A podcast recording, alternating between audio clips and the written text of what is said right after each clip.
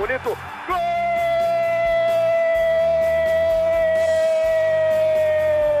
Uma grande jogada de Renato pela direita. Partiu Luan, dominou o lance, é bom, o lance é bom, o lance é bom, o lance é bom. Olha o gol, olha o gol, olha o gol. Golaço do Grêmio.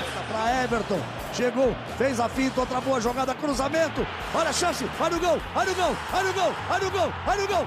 Gol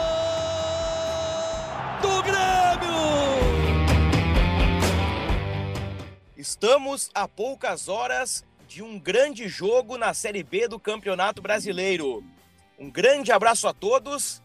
Episódio 149 no ar, podcast do Imortal Tricolor, podcast do Grêmio Futebol Porto Alegrense. Domingo, 4 da tarde, em Belo Horizonte, no estádio Independência, Cruzeiro e Grêmio. Confronto direto entre duas equipes que almejam voltar para a elite do futebol brasileiro. Grêmio teve semana cheia para trabalhar. Vamos trazer todos os detalhes, confirmar a escalação com o nosso timaço, formado por Eduardo Moura, repórter de GE.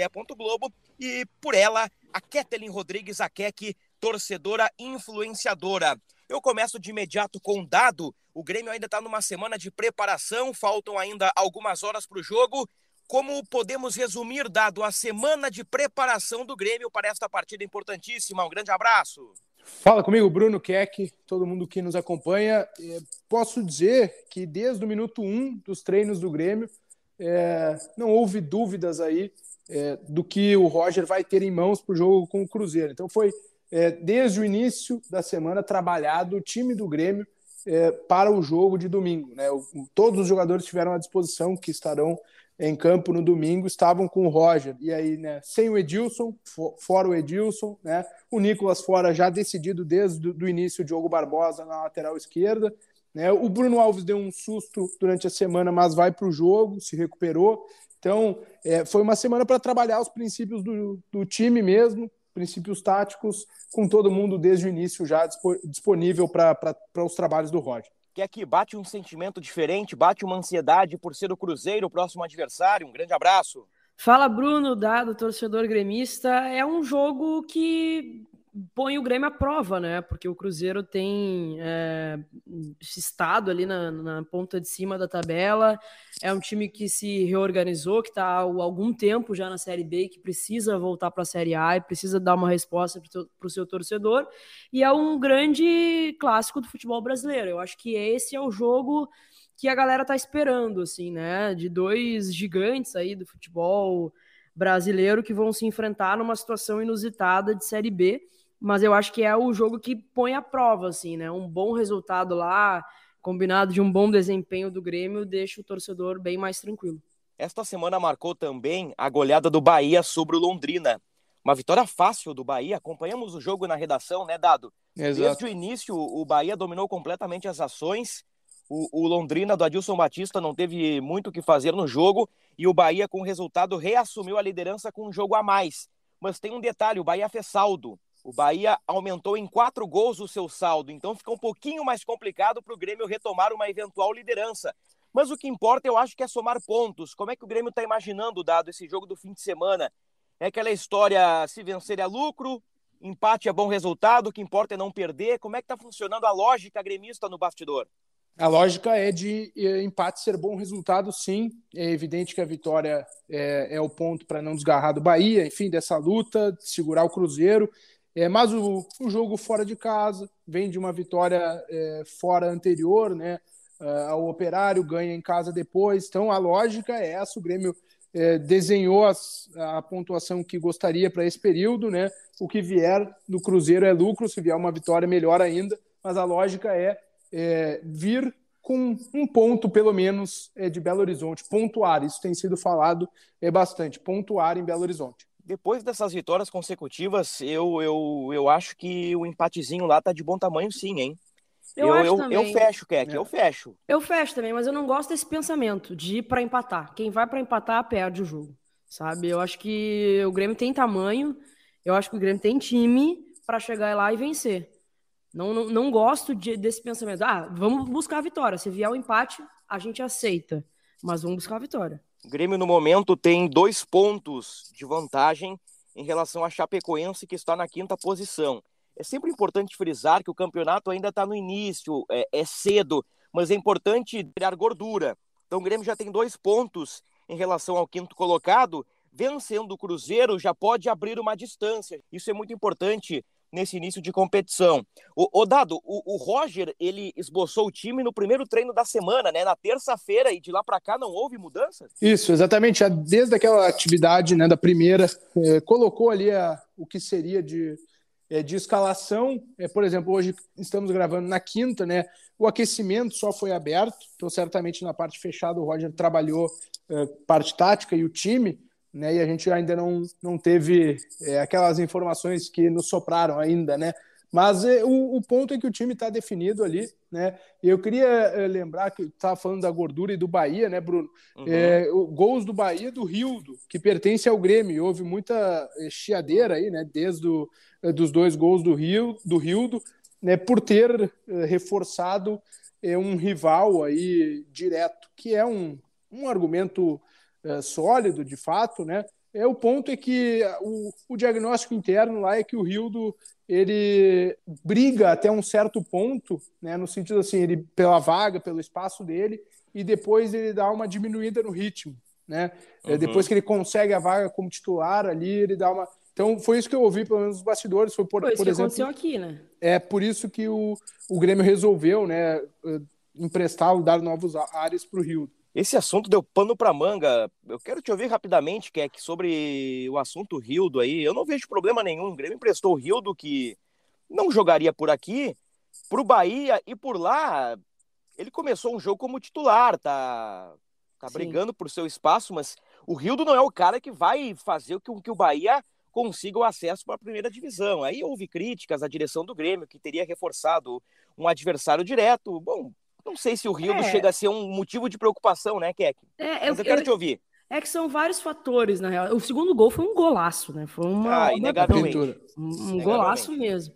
Mas, assim, eu acho que o Rio teve oportunidades aqui. Ele foi muito bem no início, mas os últimos jogos dele foram bem ruins, assim, bem ruins mesmo. É, eu não vejo mal o Grêmio ter emprestado o Rio. Pode-se pensar, ah, de repente reforçar um adversário direto que briga, é, acho que nesse sentido sim. Mas o que, o que eu vejo assim bastante da discussão da galera é que entre Rildo e Janderson é, não tem muito que comparar, é, entendeu? Um 0 a 0 É, né? fica um 0 a 0 E aí a gente viu que o Janderson ainda não fez quase nada aqui. Aí a gente vê um cara que tá fazendo gol lá, fez um golaço, dois gols e tal. Aí dá realmente uma pulga atrás da orelha. Mas o fato uhum. é, o Rildo teve oportunidades aqui e não correspondeu.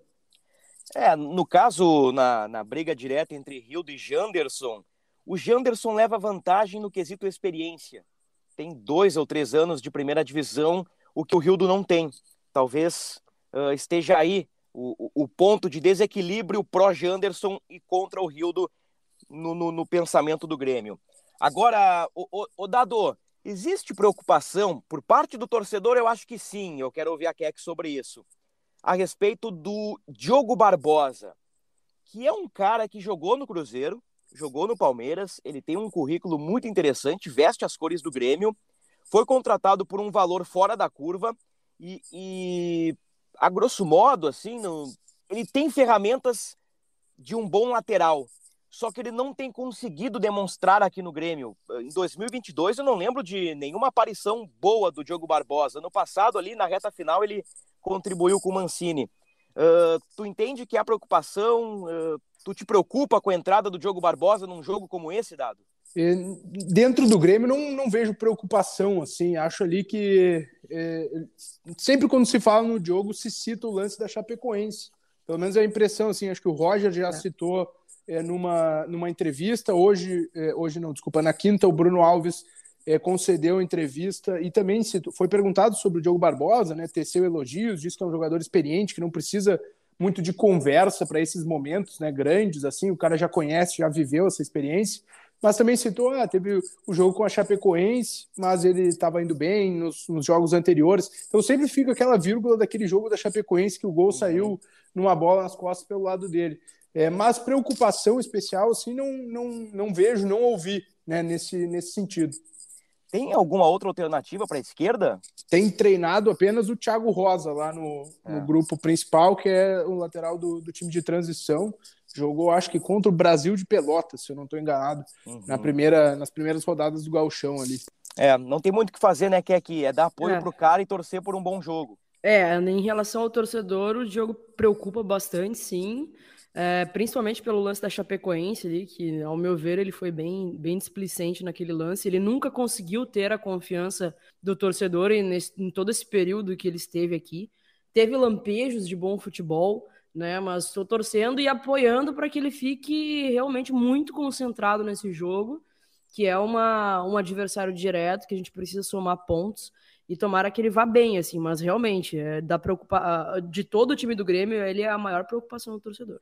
Eu tenho aqui alguns números de Grêmio e Cruzeiro na história, mas por campeonatos brasileiros, uh, na história da competição. Uh, é o primeiro confronto entre eles na Série B, mas eles têm uma larga história uh, na elite do futebol brasileiro. Jogos em Belo Horizonte, esse é o recorte. Competição, Campeonato Brasileiro. Onde? Belo Horizonte. Confronto, Cruzeiro e Grêmio. São 24 jogos na história, com 15 vitórias do Cruzeiro, 5 empates e 4 derrotas. Sob ótica do Cruzeiro, né? Agora, uhum. sob a ótica do Grêmio, são 4 vitórias, 5 empates e 15 derrotas. O Grêmio marcou 23 gols e sofreu 46. Um confronto marcante. Pode ser por Copa do Brasil, pode ser por outra competição, Keck um confronto contra o Cruzeiro que te marca e que tu lembra até hoje? Ah, sem dúvida foi Copa do Brasil de 2016, 2 a 0 Grêmio lá no, no, no, Mineirão. Eu tava lá, então por isso foi, foi tão marcante, porque é sempre muito difícil vencer o, o Cruzeiro em Belo Horizonte, principalmente no Mineirão. E o, o Cruzeiro tinha um bom time naquele, naquela época lá. E aí a gente foi é, bem na, na esperança mesmo, né? De um empatezinho seria um, um, baita resultado no jogo de ida. E o Grêmio conseguiu vencer por 2 a 0 gol do Luan, um golaço por cobertura, e do Douglas. Inclusive, tem uma imagem da TV de, da transmissão que me pega exatamente no gol do Douglas. Parece que eu tô tendo um ataque epilético, assim, no, no, na arquibancada. Muito legal. Nesse jogo aí, eu tava atrás da goleira. Coisa linda. Atrás da goleira do segundo gol do Grêmio, o gol do Douglas.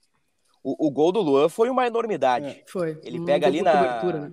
no bico da grande área, né? Como a gente acho que é chama. É um minuto. Manda... Acho que é um minuto trocando passes, né? Se eu não me engano, é. antes, antes da finalização que tu estava citando, né, Bruno? Toque, é. toque, aquele Grêmio. Era um outro Grêmio, né? Era um, um, uma outra dinâmica, outros jogadores, né?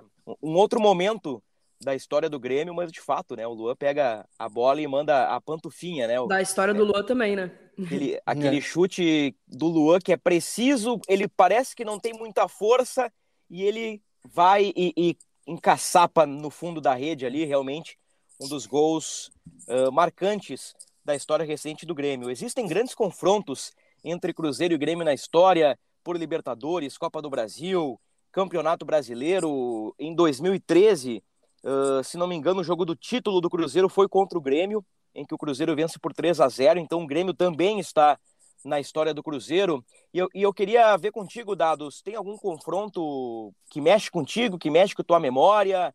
Uh, algum jogo, algum episódio envolvendo essa história de Grêmio e Cruzeiro? Olha, eu eh, cito no mesmo eh, confronto da Keck, né, na, na, questão da Copa do Brasil, porque foi minha primeira cobertura de título aqui no GE. Então fica marcado assim, e o jogo, não o jogo em Belo Horizonte, mas o jogo aqui na Arena, né? Que uhum. não pelo resultado ou plasticidade, mas por estar ali na semifinal, teve depois a polêmica da, da Carol Portalupe no gramado, né? Com, com o Renato, que gerou punição e tudo mais. Eu é, foi a cobertura de, né, de classificação para a final, que o Grêmio amarrou o jogo, já estava com tudo é, ganho, digamos assim, né? Então eu fico com esse jogo que não é, né, fora de casa, não é em Belo Horizonte, mas é, é o, um jogo marcante desse duelo aí, até por, é por ser primeira cobertura de campanha de título. E falando em título, só fazer uma, um parênteses: 25 títulos entre. É, assim, dos títulos relevantes, né? Uhum. Em, em, jogo é, nesse, nesse duelo da Série B aí. Não, colocando o campeonato estadual, o campeonato gaúcho, o campeonato mineiro, vai a 70, 80 títulos. É, é verdade. um confronto de, de muitas medalhas. Agora, convenhamos, né? É, até que é que estávamos discutindo na redação esses dias se existiu alguma vez na história da Série B um confronto tão grande, tão grandioso como o do próximo domingo. Nós lembramos do Corinthians ali do 2008, 9, eu nunca lembro quando o Corinthians jogou a Série B, 2000, 2008, 8. né? Depois tem o Palmeiras de 2002, quando surge o Wagner Love, o, o, o Botafogo de 2002, o Vasco aí três vezes já passou pela Série B. É, Vasco e Cruzeiro juntos também, né? É, ter... mas Vasco e Cruzeiro já se enfrentaram, porque o Vasco caiu de, de 21 para 22. O ano passado não? Se enfrentaram ano passado. Então o Vasco caiu de 20 para 21. Isso, exato. Se enfrentaram é, ano também... passado. Eu, a, as contas que eu fiz ali, obviamente que é, isso não, é, não é, limita o tamanho das instituições, né? É, uhum. É, mas o Vasco tem aí oito desses títulos de elite, né? enquanto o Grêmio tem, tem 12 e o Cruzeiro 13.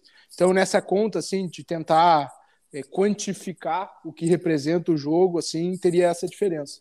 E mesmo que o Vasco tivesse mais, eu ia puxar para o bairrismo aqui, Dado, tá bom? Evidente, claro, nossa. então eu, eu acho que é que está tá se desenhando aí um, um, um rótulo, um, um adesivo de até para vender o jogo, vender o espetáculo, o maior jogo da história da Série B. O que, que tu acha? Com certeza, eu acho que vale pelo tamanho desse confronto. Só para ter uma ideia, a quantidade de conteúdo que eu já gravei essa semana por causa desse jogo, eu tô me lembrando os bons tempos de Grêmio em semifinal de Copa do Brasil, Libertadores é. ou algo do tipo, porque realmente, assim, do, do, do, grupo Globo ali, me solicitaram alguns conteúdos, assim, de Grêmio e Cruzeiro, o que demonstra aí o tamanho desse confronto, que vai, acho que vai ser transmitido para o Brasil inteiro, não vai? É, TV aberta, TV aberta é. né? Então, é, é para ser realmente um, um, jogo estourado aí dessa Série B. Eu, eu, eu vi que o Cruzeiro, acho que para sócios, acho que para sócios, não sei se se estende aqueles que não são sócios, tem ingresso dobrado. Quem comprar ingresso para o jogo contra o Grêmio ganha para uma outra rodada, que se não me engano, eu, eu não quero arriscar agora contra quem é, mas o Cruzeiro vai ter dois jogos em casa, não sei se consecutivos, e tem dobradinha, tem promoção. E como o jogo é no Independência, então talvez o Grêmio quer que enfrente uma pequena bomboneira, não, vamos colocar dessa forma.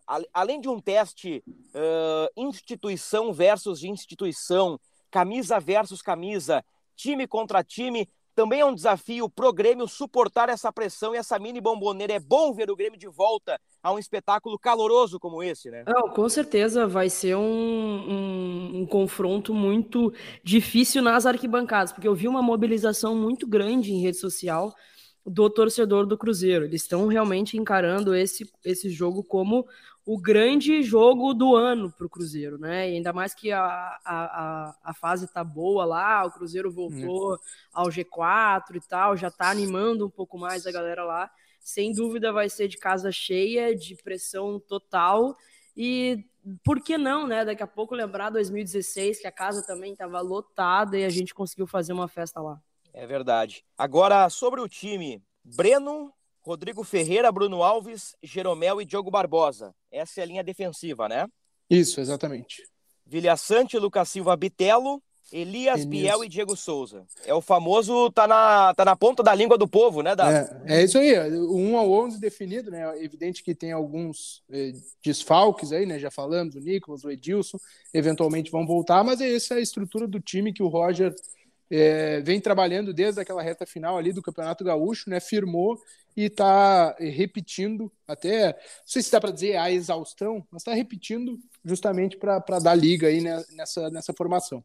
Alguma contestação pelo lado da bancada tricolor, pelo lado da torcida, Keck, em relação à escalação que o Roger está propondo? É, eu acho que é isso mesmo, é só trocar o, o Nicolas, né, que infelizmente não vai poder jogar, uhum. por, pelo jogo Barbosa, que é o que tem para janta, né, não tem outra alternativa, é torcer para que ele encarne ali uma, uma lei do ex e faça um baita jogo no domingo, assim, mas o de resto é, é o gabarito mesmo, é isso aí.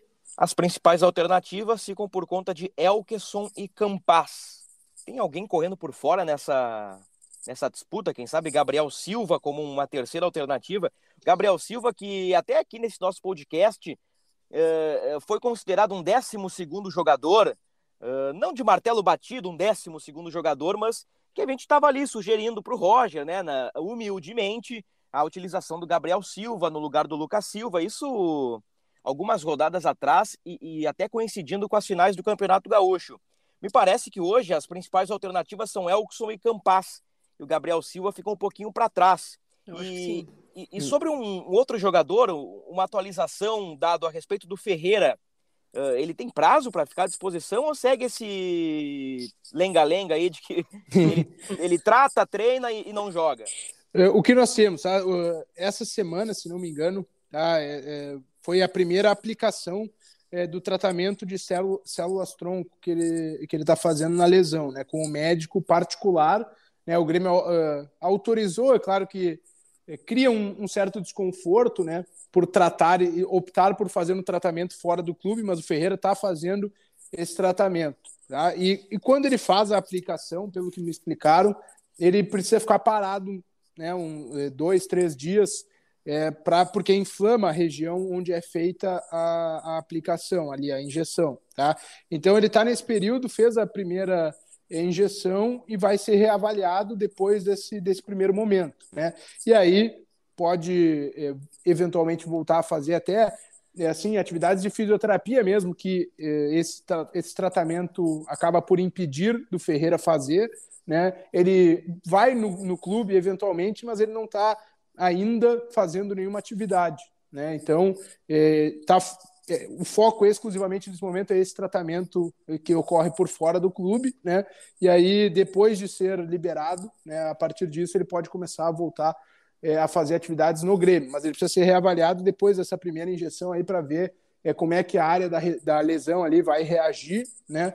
E aí é, dar o passo de ir para o campo, né? Mas respondendo objetivamente, não tem prazo. Ele precisa é, uhum. primeiro ver como vai responder a essa, essa primeira aplicação das células tronco ali na região do adutor da coxa direita. Aparentemente vai demorar, então. É mais ou menos esse o resumo. É, a gente, na, na verdade, a gente não sabe, porque é um tratamento um pouco experimental, né?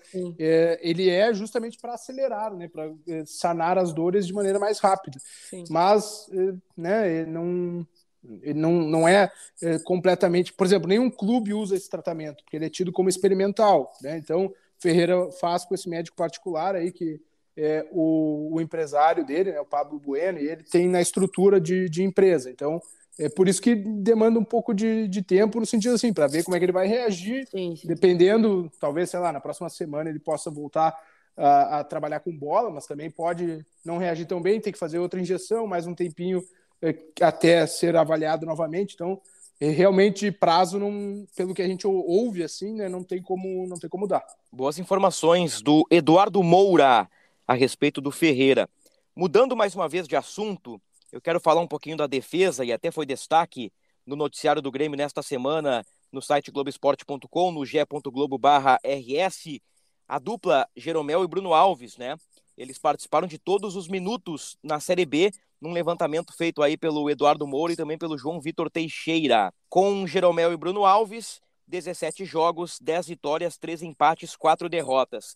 Nós temos aí duas respostas do Bruno Alves na entrevista coletiva dele da última quinta-feira, mas antes, dado, o, o, o, Bruno ele, ele deu um susto no treino de quarta-feira, né? Mas em princípio não preocupa. Isso, exatamente, uma dividida com o Matheus Sarará, né, o volante. É, Bruno meio que levou a pancada no tornozelo direito, meio que virou o pé, foi direto fazer tratamento, mas é, no dia seguinte, é quando é, concedeu a entrevista coletiva, já disse que estava tudo bem, que participaria do treino como participou e que vai estar é, em campo no, no, Mineirão, não, perdão, no Independência para o jogo com Isso. o Cruzeiro. É, o, o jogo foi oficializado para o Independência entre terça e quarta-feira, né? Até é. então, no site da CBF, o jogo estava agendado para o Mineirão. Então tá, vamos ouvir o Bruno Alves falando sobre as mudanças que o técnico Roger Machado promoveu no sistema defensivo do Grêmio desde a sua chegada. Fala Bruno, dedo no botão, João Vitor Teixeira. O Roger tem uma forma de trabalhar que que defensivamente ele mudou alguns aspectos e para mim também foi bom por causa que quando você vem é, de, de uma contratação, mesmo que seja por empréstimo, seja definitivamente é, gera uma expectativa, gera uma cobrança natural e tem um tempo de adaptação, né? Então a gente vai se adaptando. É, desde quando eu cheguei, eu fui muito bem recebido pelos meus companheiros e isso fa facilitou para mim para que cada vez eu possa me sentir mais à vontade. Então é, chega no momento da temporada que eu tô 100% em casa, eu tô me sentindo muito bem, muita vontade e me doando 100% para que possa ajudar o Grêmio no maior objetivo nosso na temporada.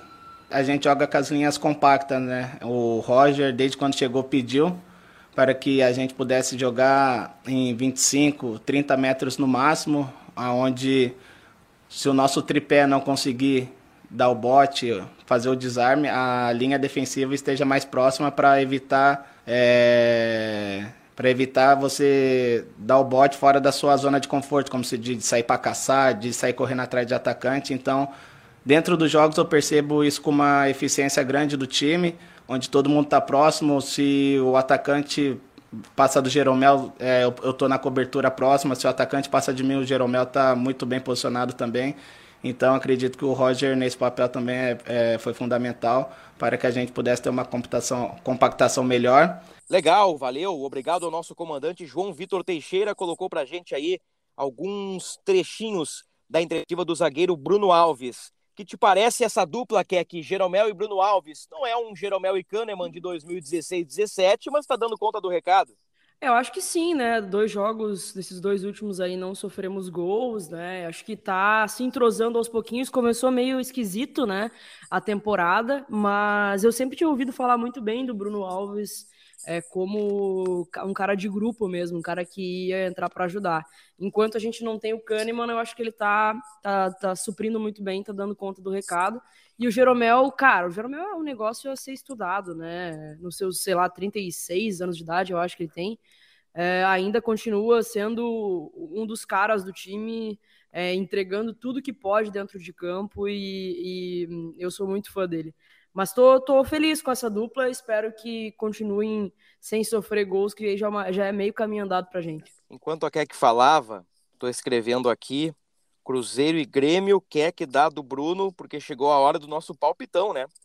E desde a última gravação, né, desde o último podcast, a gente agora de uma edição para outra relembra o vencedor ou os perdedores, né?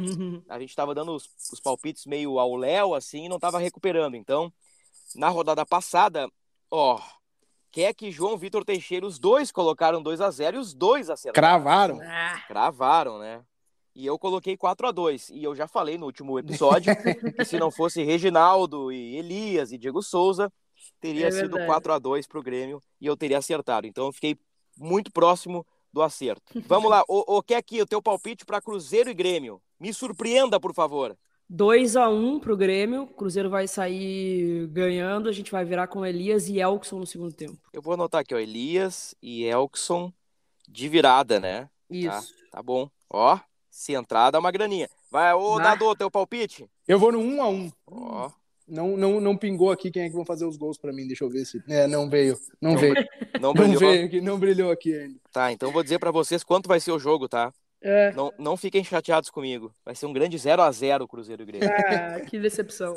É. Vai, ser, vai ser um jogo tático, um jogo viril, um jogo pegado, com pressão, com, com arbitragem distribuindo cartões amarelos. Aliás, eu nem sei quem é o árbitro, não vi ainda quem é o árbitro.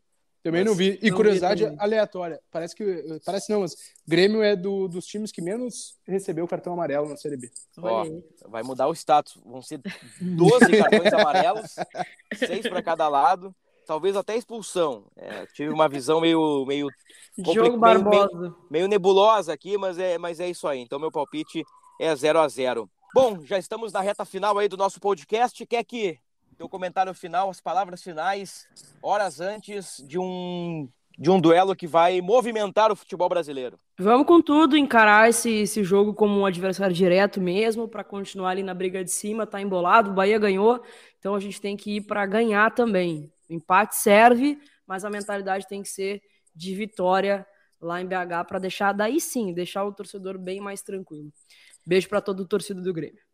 Valeu, muito obrigado. Quer Pra aqui, vocês também. a- a- agora o, o Grêmio pega o, o Cruzeiro depois do Ituano, né? É. Isso. O- Olhando aqui na tabela, dois confrontos diretos. Então Dois, aí, né? quatro pontinhos aí tá. Puxa vida, É. que, que maravilha, né? O Ituano é confronto direto hoje em termos de tabela, né? Comparar Grêmio e Ituano na mesma tabela, ele não existe confronto direto. Mas eh, em relação a, a, a pretensões, eu quero, quero dizer, né? Abrir Por exemplo, pontuação, né? Abrir um. Isso, exatamente, exatamente. Com relação à pretensão, não existe confronto direto. Ali na tabela 10 a 8 existe sim um confronto direto. Teu destaque final aí, Dado, pra gente colocar um ponto final. Olha, vou, vou dizer que é, um abraço para todo mundo, é isso. Foi bom, foi bom, é isso Né? aí. Gostei, gostei. Me surpreendeu. Então tá, é isso aí então. Torcedor gremista, aproveite o domingo. É uma competição que o torcedor tá tendo que, que aprender a conviver, né? Que não é, um, não é a Série A, mas puxa vida, né? É um grande jogo, uma oportunidade para reunir o pessoal, fazer um churrasco, tomar uma cervejinha gelada, com moderação, é claro. No Dia das Jogo- Mães, né? Dia das Mães, Verdade. jogo na TV aberta. Tomara que seja um dia com sol e, e céu aberto, tanto em Belo Horizonte quanto em Porto Alegre. Então, tudo está se desenhando para um grande espetáculo. O que não está se desenhando para um espetáculo é o meu palpite, né? Que tô, tô fazendo uma tese aqui maravilhosa e eu botei 0 a 0 no palpite, né? Mas tudo bem, não tem problema. Um abraço, Keck, um abraço dado, um abraço, torcedor gremista. Até a próxima.